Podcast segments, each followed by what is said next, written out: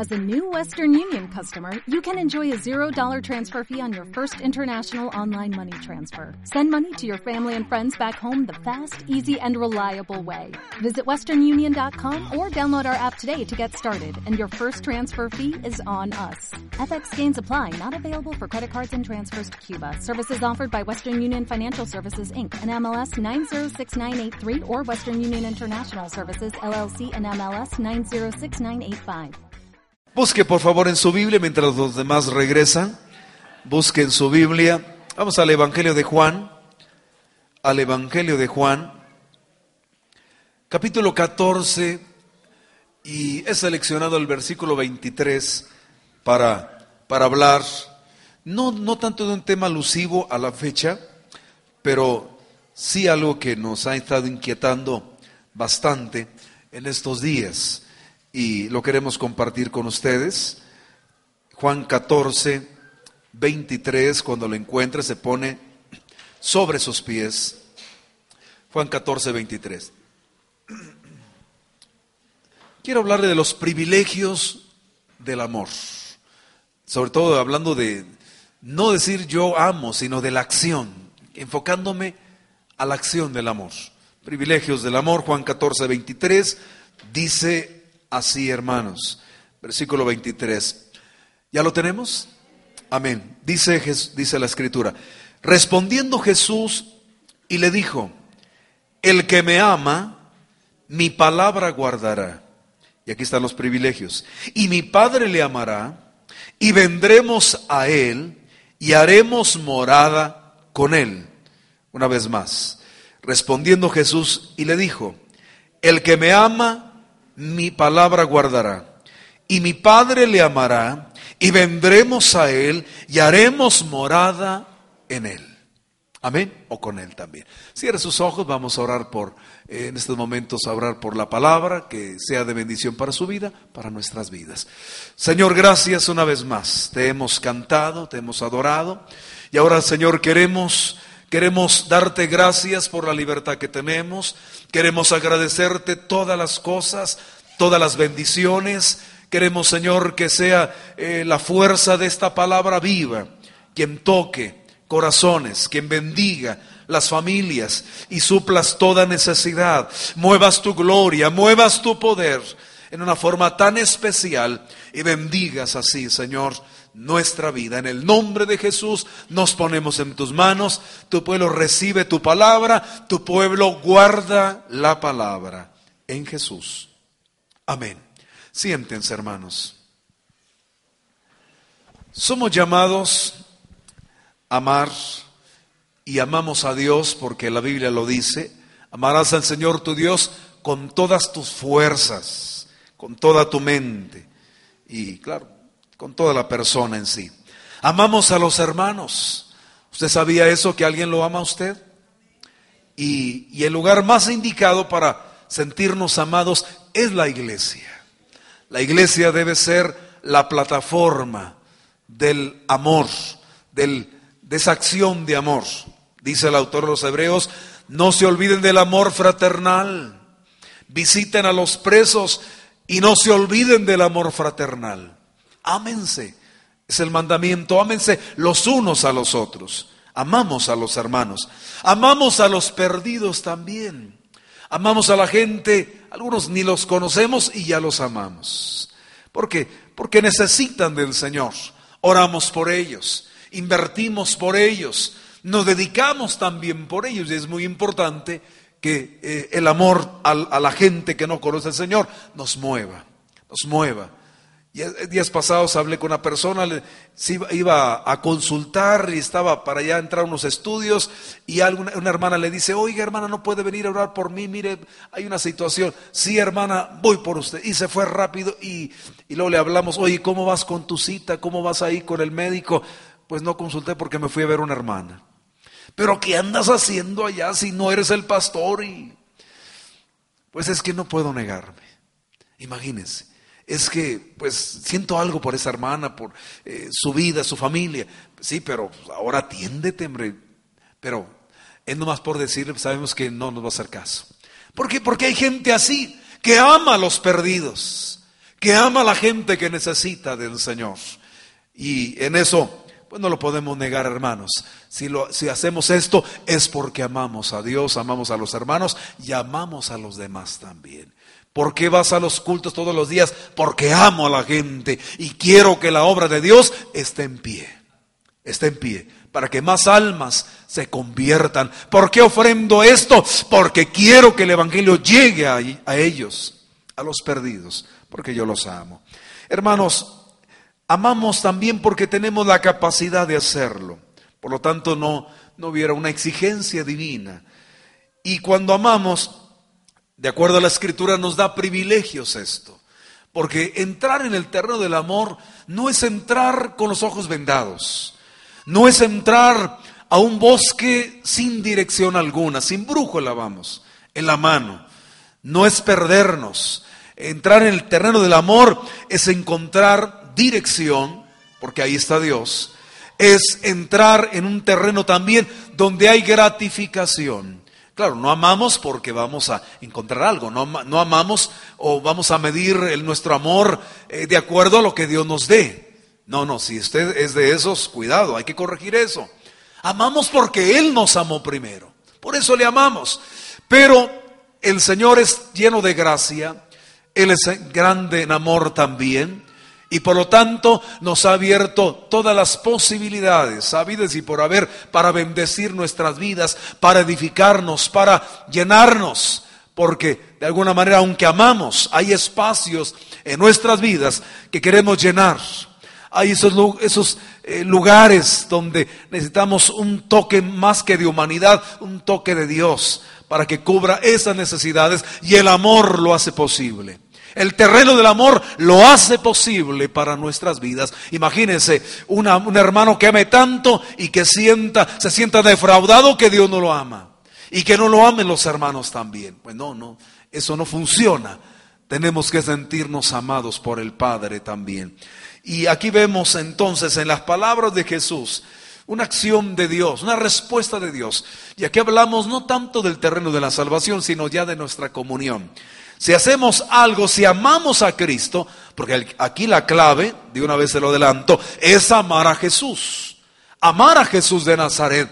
Por lo tanto, si lo amamos a Él, si guardamos su palabra, hay una acción divina hacia nosotros. ¿Qué es lo que pasa? Bueno, dice el Señor, si tú me amas, mi Padre te amará. Es decir, Dios amará. Es lo primero que va a hacer el Señor. Tenemos el amor de Dios mi Padre te va a amar, de hecho nos ama, pero aquí hablamos de un amor más íntimo, de un amor de contacto. porque el pecador dice, bueno, yo sé que Dios ama a los pecadores, pero Él no lo siente tan palpable o no hay conciencia de que está el amor de Dios ahí en su vida. Pero aquí estamos hablando de ese amor que se toca, de ese amor que se puede saborear también, de ese amor que está al alcance, ese amor que se une al nuestro también. Entonces hay esa respuesta. De eso es lo que yo le estoy mencionando esta tarde. Sobre todo cuando amamos a Jesús, estamos en sintonía con el amor, con, el amor del Padre también. Porque sabe usted que Dios ama al Hijo, al Hijo de Dios, a su Hijo, lo ama desde la eternidad. Y ya en la acción de obediencia, pues lo ama más. Porque recuerde cuando Jesús baja las aguas del bautismo, le dice, dice el Señor, o al menos los que oyeron la voz, este es mi Hijo amado, amado, en quien tengo contentamiento. El Padre le ha amado en todo momento, porque es al Hijo de la obediencia, es al Hijo de la entrega, pero es el Padre también el que ahora le está respondiendo. Claro, eso es un misterio, cómo el Padre ama al Hijo y el Hijo ama al Padre, cómo está esa respuesta. Dicen que que el amor del Padre se hizo visible al, al, enviar a su Hijo al mundo. Así lo entendieron algunos, que es la máxima expresión.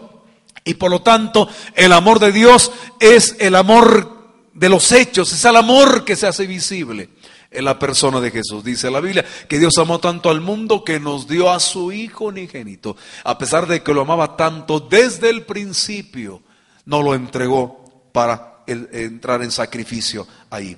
Así que hay un misterio, no lo comprendemos. ¿A qué altura es esto? a qué magnitud está. Pero lo que sí sabemos es que podemos amar y el ejemplo de ese amor es el amor del Padre. Como Él ama a Jesús, nosotros tenemos que amar a Jesús también de esa forma. Cuando amamos a Jesús, encontramos el corazón del Padre también. Ahí está. Porque cuando amamos, hermanos, a las personas, cuando quitamos barreras nosotros, podemos amar más libremente. Pero aquí, aquí la, la exigencia es que tenemos que amar como Él ama, así tenemos que amar. Imagínense, nosotros en nuestra debilidad, con nuestra flaqueza, amamos a Jesús. Pero imagínense, Él con toda la intensidad, con todo su poder, con toda su máxima expresión, ama a su Hijo. Lo ama y no cambia las cosas. El hecho de estar en la cruz no menguó el amor. Esa, esa gloria que dice Jesús que tuve desde el principio, muéstrala ahora. Así lo reclama el Señor en su momento y el Padre no cambió, porque Él ama de esa manera y nosotros, nosotros exaltamos a su Hijo, ahora en pasos muy semejantes, aunque son desiguales en el caminar, andamos en el mismo sendero, con una visión más limitada que la del Padre, pero amamos a Jesús. Amén, hermanos. Amamos a Jesús, amamos su vida, amamos su entrega, amamos su calvario, amamos su palabra, amamos su evangelio también. Pero Dios lo ama y claro, lo hace con mayor intensidad. Pero en la intención, de alguna manera, encontramos que está a, un buen nivel si amamos a Jesús. Usted dice, yo amo a Dios, pero Él te va a decir, ¿amas a mi hijo? Porque si tenemos al hijo, tenemos al Padre. Si tenemos el amor del Hijo, tenemos el amor del Padre también. Y debemos hacerlo así. Limitados, pero hay una gracia que nos levanta y nos lleva a las bendiciones del Altísimo también en esta comunión. Porque estamos en armonía con ese amor. Cuando amamos a Jesús, encontramos también, hermanos, una forma de amar. Y esta es la más excelente. Por eso se nos invita a amar a veces hasta nuestra pareja, amarla, amarla en Cristo también, amarla en Dios, amar a los, a los hijos, amar a las personas. Sí, porque hay gente que afuera ama tanto a los suyos, yo veo padres excelentes, padres que nos dan un ejemplo de veras a seguir, pero hay una diferencia, ellos aman con un afecto natural. Pero nosotros sobre el amor natural tenemos un amor sobrenatural y tenemos que amar también a las personas, amarles de esa manera con el amor de Dios, porque hemos encontrado la perfecta forma de amar.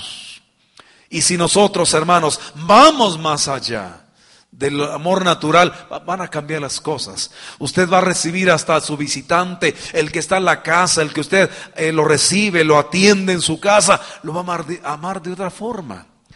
Si el amor de Dios está en nosotros, porque Él ama a todo mundo, sin excepción de personas. Él ama a todos, a los pecadores, a sus hijos, a los que andan cerca, a los que están lejos, Dios los ama. Y nosotros también les amamos así. Pues hermanos, esta es la mejor forma de amar. Cuando usted ama al Señor, encuentra ese ejemplo precioso, encuentra las acciones, encuentra el despliegue de misericordia en los peores momentos. Ahí está el amor de Dios también. Amamos aún a aquellos que nos aborrecen, porque Jesús dijo, amen a sus, a sus enemigos. Esa es la forma que hemos aprendido de amar. ¿Cómo? Decían los judíos, el mandamiento es ama a tu amigo, a tu hermano, aborrece a tu enemigo. Eso era lo que estaba escrito. Pero Jesús dice, ahora, dice el Señor, ama a tus hermanos, pero también ama a tus enemigos. Es la forma de amar. Así que no es mi concepto del amor lo que cuenta, es el concepto divino del amor, es el ejemplo de la palabra, es esta relación del Padre con el Hijo, el Hijo con el Padre, en un contexto de rechazo, de repudio, de, de falsedad, de maldad también, donde Jesús se movió. Ahí prevaleció el amor. Y nosotros tenemos que amar de igual forma también y sentirnos así, que podemos extender el amor a los demás. Tenemos que hacerlo. ¿Por qué? Porque el Señor ha demostrado así la forma de amar. Hermanos, en el Padre con el Hijo, el Hijo con el Padre, no hay confusión. No hay sombra de duda en esta forma, en ese amor. Porque el Hijo ama al Padre. El Padre ama al Hijo. Y usted y yo, ¿cómo amamos a Dios? ¿Cómo le amamos a Él? ¿Cómo le amamos? ¿Le amamos con la misma forma que Él nos ama? El amor de entrega, el amor del sacrificio. Dios nos dio todo lo máximo que Él tenía. Lo entregó por nosotros. Usted, ¿hasta dónde llega? Señor, yo me comprometo hasta aquí, pero no voy a ir más allá. No voy a sacrificar. Y algunos hermanos dicen por ahí, yo no voy a sacrificar el tiempo de mis hijos para estar en un culto. Yo no voy a sacrificar el tiempo de mi trabajo para ir a una, a una, para estar en una velada de oración. Yo no voy a sacrificarme mi tiempo de, de fútbol porque voy a ir a un culto matutino. Hay personas que son así. Hermanos, gente que piensa así, me pregunto yo, ¿verdaderamente aman a Dios como Él nos ama? Amén. Cuando le ponemos peros a Dios, hermanos, algo hay ahí. En el Padre y en el Hijo no hay dudas, hay transparencia. Lo que el Padre pide, el Hijo lo hace. Lo que el Hijo pide, el Padre lo hace. No le dijo, pidan en mi nombre, el Padre lo va a hacer. Todo lo que pidas al Padre en mi nombre, Él lo va a hacer. Responden ambos. ¿Y por qué nosotros estamos en el medio correspondiendo al amor de Dios y al Hijo también? ¿O debemos de corresponder? Porque no somos capaces de entregarnos, de hacer algo más, de sacrificar algunas cosas? Porque es la forma que hemos aprendido al amar a Jesús. Amar de esa forma, no hay otra alternativa. No podemos amar diferente. No podemos ilusionarnos en un aproximado amor hacia Dios. Este es el que cuenta. Es el que está de por medio. Ama como Dios ama. Amén. Porque esa, es la esencia de la vida cristiana. Es la esencia del cristianismo. Hermano, contamos con usted. Disculpe, hermano, estoy ocupado. Así, así lo hemos oído más de una vez. Que vaya aquel, yo no puedo ir. Que hay que hacer esto. ¿Quién va? Nadie va. Y luego decimos, Dios tiene todo mi amor. Hermanos, el amor es corresponder. En la Biblia, ahí está también. Así que amar a Jesús es saber que Dios va a amarnos con toda la intensidad. Dios se va a desbordar en nuestra comunión también. Dios se va a entregar de esa manera en lo que hacemos. Ahora, si amamos a Jesús, hay otra bendición, otro privilegio. Dios vendrá. Y me gustó este pensamiento. Dios vendrá. Vendremos a Él. Imagínense, Ustedes cuando ve a una persona que está sentada y de repente dice algo sobre o algún asunto, lo vemos que se mueve, se va a poner de pie. Eso es decir, Él va a venir. Vemos la disposición. Recuerde, predicamos el domingo acerca del, del centurión, Jesús ya estaba a la puerta, porque Jesús va a venir. El Padre en este caso también va a venir. Y la presencia de Dios se experimenta como una cercanía a nosotros.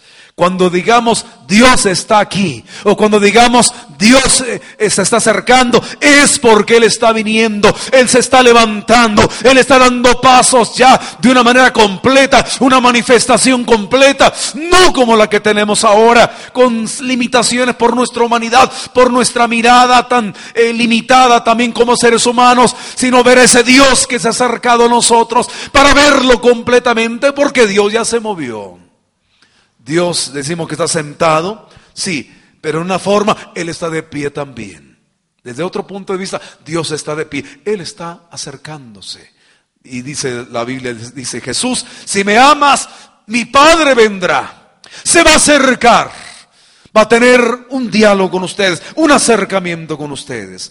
Por eso hablamos aquí, si el Padre se acerca, tenemos un honor conferido, hermanos. Imagínense, ¿Cuántos de los grandes, de los que tienen eh, preeminencia en el mundo, gastan importantes sumas de dinero eh, para, para recibir un monarca, para recibir un príncipe también, para hacer una fiesta digna de tal mandatario? Así hay gente que no se mide porque viene eh, tal personaje y dan todo, lo, lo entregan completamente. Porque, porque está, debe estar a la altura de la, de la investidura del personaje también. De otra manera será una ofensa, será un rechazo, será una crítica terrible hacia el monarca. Y no se lo merece. Hay que entrar en ese nivel. Pues hermanos, el que ama en obediencia puede ser muy pobre y el Padre dice, yo estoy acercándome. Puede ser el más humilde de todos, sí, el más limitado en algunas cosas, pero el Padre dice, yo me encamino, yo me acerco, voy en pos de Él, yo me estoy, estoy oyendo su necesidad, su clamor también, lo estoy atendiendo. Así lo hace. Esa es la gran diferencia, hermanos. El Señor no espera que estemos al nivel de Él. Él simplemente en su nivel se acerca a nosotros porque estábamos muertos en delitos y pecados y Él se acercó a nosotros. Estábamos algunos en el pozo de la desesperación, pero Él vino, se inclinó a mí, como dice el salmista, y me sacó del pozo de la desesperación, de lodo cenagoso. Él se inclinó, Él condesciende, Él se baja de su nivel. ¿Para qué? Para bendecir a su pueblo. Dios lo hace de esa manera. Por eso es un honor, hermanos, para nosotros que el Señor esté aquí. Amén, hermanos. Que el Señor nos visite por las mañanas. Que el Señor nos bendiga en nuestra eh, oración, aunque sea oración a veces tan mecánica. Pero ahí está Dios para bendecir. Y al salir vemos sus cuidados. Lo vemos cada día. Ayer precisamente aquí, aquí en esta calle, un incidente pequeñito por ahí. Bueno, para mí fue pequeñito, pero para la vecina no. Eh, pasamos por ahí en esa callecita eh, estábamos ahí en a la, tienda, dimos la vuelta ahí, que serían cinco minutos rápido, dimos la vuelta a la esquina, oímos un golpe, chocaron, ya chocaron. Nada, que estaba una camioneta en la acera de enfrente con un jovencito y le dejaron, no sé si prendida la camioneta, el caso es que le dio de reversa.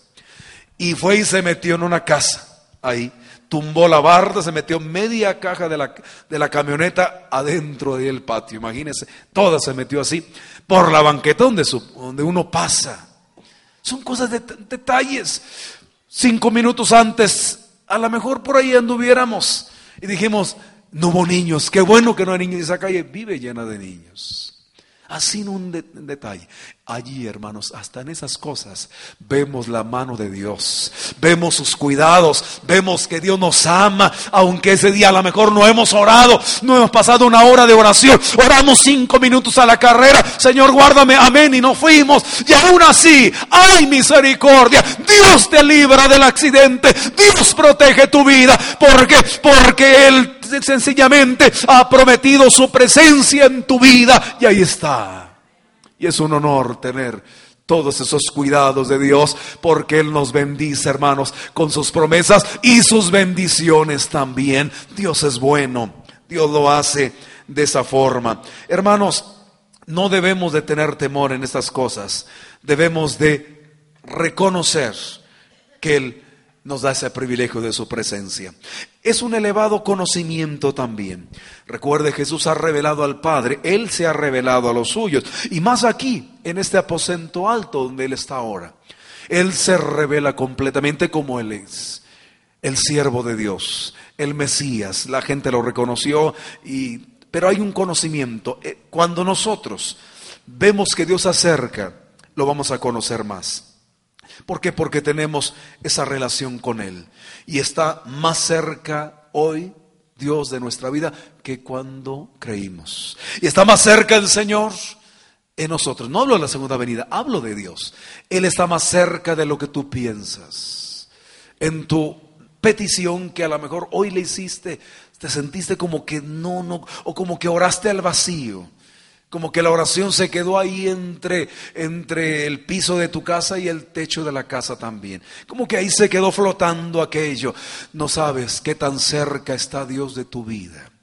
O a lo mejor dices, voy a hacer esto mañana, me voy a dedicar a leer la Biblia esta semana y para ver si Dios acerca. No, no, Dios ya está cerca. Antes de que quieras mover el cielo, el cielo ya está contigo. El milagro está allí antes de que lo busques, antes de que lo declares. El milagro ya está en tu vida. ¿Por qué? Porque Dios está cerca. Si amas a Jesús, Él ya se movió.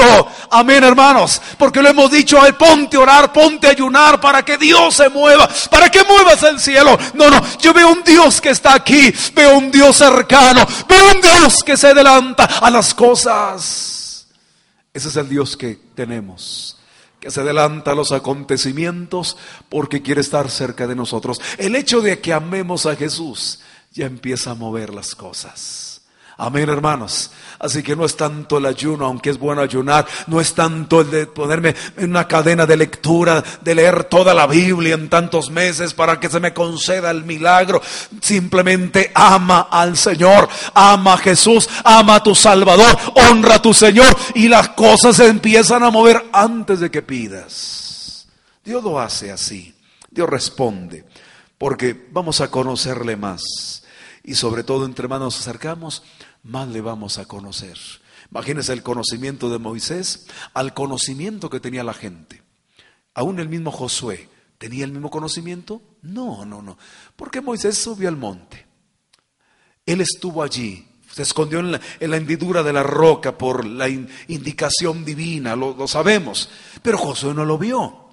Y, Josué posiblemente era el que estaba a unos centímetros de la línea que dividía el, el monte de la gente. A lo mejor era el que estaba ahí. Él estaba muy presente, pero algunos andaban distraídos. 40 días, imagínense, aguantar, esperar 40 días. ¿Quién aguanta 40 días? Somos seres desesperados y malos de ahora. No aguantamos. Imagínense, cambia. ¿Quién conoce más? El que se acerca más el que se le permita acercarse a Dios. Pero aquí el hombre acercándose a Dios. Pero te tengo una noticia. Ahora es Dios acercándose al hombre. Él bajó del monte. Él descendió del monte. No hay que ir a la cima. Él va a tu casa como diciéndole al mismo saqueo. Hoy conviene estar en tu casa. Abre la puerta de tu familia, déjalo entrar. El Dios de la Biblia llega a la mesa, está ahí. El Dios de la provisión es el que está a la mesa. Antes que a lo mejor que llegue el pan, Él está ahí para dar el pan en nuestra mesa. Pero tienes que aprender a conocerlo. De esa manera es el que está bendiciendo tu vida. Es el Dios cercano. Así que no hay un Dios lejano, es el Dios que está con nosotros. Hermanos, es un deseo satisfecho también el hecho de que Él venga, porque está con su presencia que llena todas las cosas, su presencia de gracia, imagínense, los favores de Dios al alcance, el poder de Dios con nosotros. Por eso, si Dios con nosotros, ¿quién? contra nosotros. Es, es, alguien que tiene esta mentalidad. Es alguien que conoce a Dios de esta forma. Sabe que Dios ya cumplió. Por eso me atrevo a decir que Dios cumple ese deseo. Él es el, que te corona de favores y de misericordias el que sacia de bien tu boca. Entonces, si tenemos a Dios, hermanos, tenemos lo suficiente. Lo tenemos. Dios bendice, Dios es el que trae provisión. Y qué bueno saber esto. Confiar, confiar. Imagínense una ocasión se estaban disputando por ahí unos acuerdos y, tengo muy grabado lo que un día dijo mi pastor. Estábamos en un evento, eh, no en la ciudad donde, donde él era pastor ni donde era miembro de la iglesia, y alguien cuestionó el asunto de las ofrendas, porque, oiga, ¿cómo cuestionamos las ofrendas, el dinero, y que, quién lo gasta, en qué lo gasta y esas cosas? Y me acuerdo que él dijo unas palabras. Dijo, hermanos, la iglesia donde pastoreo me suple mis necesidades, me sostiene. Y esa palabra no se me olvidó. Estoy hablando hace, no sé, unos 26, 28 años cuando oí esa expresión. Se me grabó. Hablando de la iglesia que suple a su pastor su necesidad. Pero claro, hoy diríamos, Dios es el que suple. Pero lo que voy es la convicción de una persona que sabe que depende de Dios y depende también de una iglesia responsable. ¿Y cómo me marcó eso? Yo no era pastor todavía, yo ni no, no, no me imaginaba que un día iba a estar pastoreando una iglesia. Pero a mí me cautivó oír esa frase en público. Mi iglesia me suple mi necesidad. Hermanos, Dios es el que suple. Amén, hermanos. Pero usted lo sabe. El pastor sabía esto. Él lo sabía. Nosotros tenemos que saber que Dios es el que suple. ¿Cómo le vas a hacer? No lo sé. Dios va a bendecir, Él va a suplir, Él va a bendecir. ¿Por qué? Porque amo a Dios, porque amo a Jesús, porque yo entrego mi vida a Él. Sé que va a hacer algo y el cielo se está moviendo ante mi necesidad de mañana. El cielo empieza a actuar desde ahora. Porque así Dios se adelanta al mañana de tu vida para traer provisión y bendición a tu vida. Pero tienes que saberlo. Y ya puedes decir, yo sé que mi redentor vive y aún del polvo se levantará porque yo lo sé. Y también a mí me va a levantar de alguna manera. Ese es anticipar el deseo, es adelantar, hermanos, lo que se va a cumplir mañana. ¿Por qué? Porque Dios es fiel. Y creemos que Dios lo va a hacer de esa manera. Así que, si usted ama al Señor, el Padre vendrá. Él ya se está moviendo, está allí. Pero hay algo más. Puede ser una consumación. No, yo creo que son dos aspectos diferentes. Si amamos a Jesús, Dios morará. Morar es cohabitar en el mismo lugar, claro, con otras personas. Es vivir allí. Entonces imagínese usted, si alguien está ahí por semanas, meses, quiere decir que tiene que haber una aceptación mutua. Y más si alguien llegó, porque aquí el problema no es el que nació ahí, sino el que llega allí. Sobre todo los famosos yernos, ¿verdad? Los yernos, las nueras. Ay, gánate la suegra para que vivas bien. Amén. Dicen, gánate, ya te ganaste el muchacho, ahora gánate la suegra. Si no, cuidado. Sí, imagínense. Gánate a alguien ahí, al, al, suegro, a lo mejor, pero más a la suegra, no sé por qué. Pero más a la suegra. Al suegro, bueno, sí, bien, gracias ahí. Pero, ¿qué dicen ellas, las que están acá? O ellos. Yo escuché a una persona, yo no tengo hijas y no tuve hermanas, eh, al menos no, no vivieron, y no las, así que nunca nadie me dijo cuñado, ¿verdad? Eh, así, porque no tuve hermanas. Y mis primas estaban muy lejos, ni crecí con las primas tampoco, así que imagínense, hoy sí tengo sobrinas, cuidado con los muchachos, si un día las traigo, cuidado. No tuve hijas, así que tengo acumulado tantas cosas. El caso es que, ¿qué dicen ellos? ¿Quién es este? ¿Quién es este que un extraño? ¿Cómo que un extraño entra a mi casa? De la noche a la mañana llega y aparte veces si no tiene dónde vivir, hay que darle una recámara al, al extraño también. Se lleva a mi hija y se lleva toda la atención. Imagínense cómo están ahí. Para poder convivir tienes que aceptarlo. Personas me han dicho, ¿sabes qué? No lo puedo ver, me cae mal, se me revuelve el estómago. Y oí una persona que dijo eso, y cuando ella estaba a punto de morir, pidió al yerno, oye, ¿dónde está? Quiero despedirme de él. Al que no aceptaban, al que le removía el estómago, ahora se quiere despedir de él. Imagínense, qué bonito. Pero una aceptación. Supe de una persona que duró seis meses sin hablarle a su hija.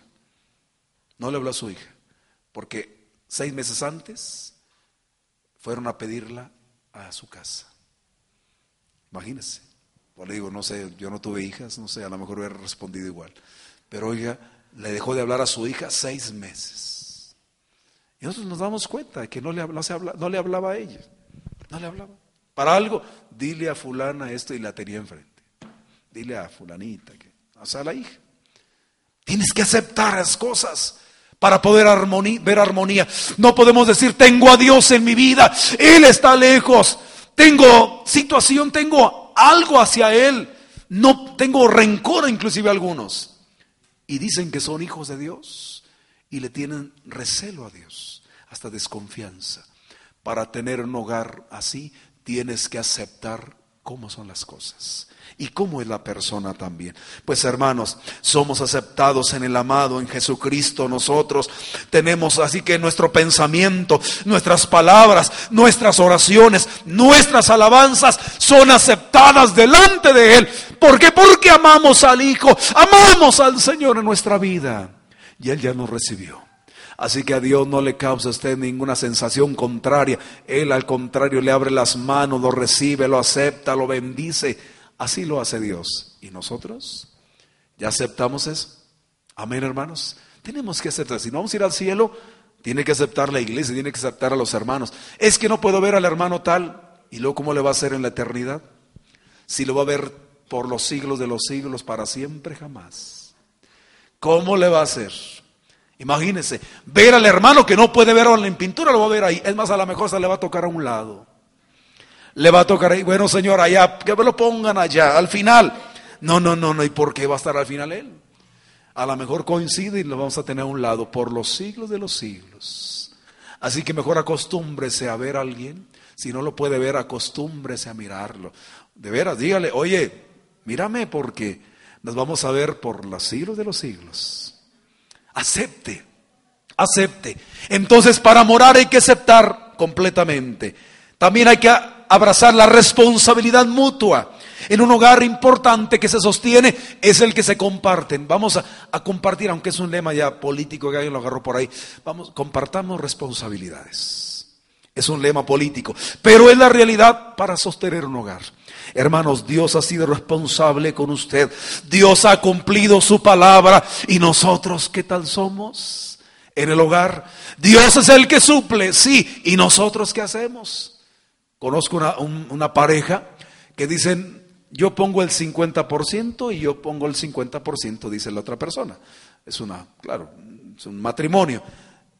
Es algo diferente. Aquí no, aquí no es el manual bíblico. El manual bíblico es el varón el que suple.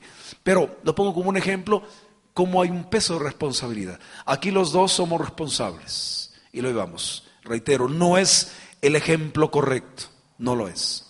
Pero hay gente que quiere aportar así. Y sabe de alguna manera, nosotros también lo hemos hecho con la iglesia y con Dios. ¿Cómo lo hacemos? Bueno, yo voy a suplir el 50 que el Señor pone. Tengo su capacidad, tengo su provisión, puedo dar todo lo que Dios da. Eso no es posible. Y claro, no es posible. No vamos a dar lo que Dios da. No podemos poner el mismo 50% también. Partes iguales. No se puede. Dios es grande. Dios es el dueño del oro y la plata. ¿Y nosotros qué tenemos? ¿Qué tenemos? Entonces, ¿cuál es mi 50% que tengo que poner en este asunto de responsabilidad? Ponga su amor a Cristo, ponga su fidelidad a Él, obedezca la palabra, guarde la palabra su 50 y usted cumple a la misma altura.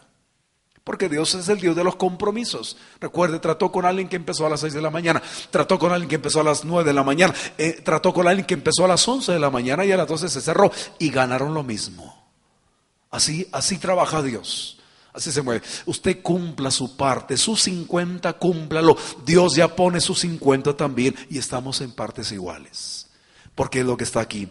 Y sobre todo, hermanos, Dios, Dios sobre, que es amplio en estas cosas, nos da esta bendición también de poder dar algo para Él. Una aportación entonces. Somos responsables, pero sabemos aportar. Amén, hermanos. Así que ama a Jesús usted. Porque si ama a Jesús, tiene estos privilegios. Si lo sabía, qué bueno. Si no lo sabía, pues ya lo sabe. Póngase de pie, por favor. Vamos a orar.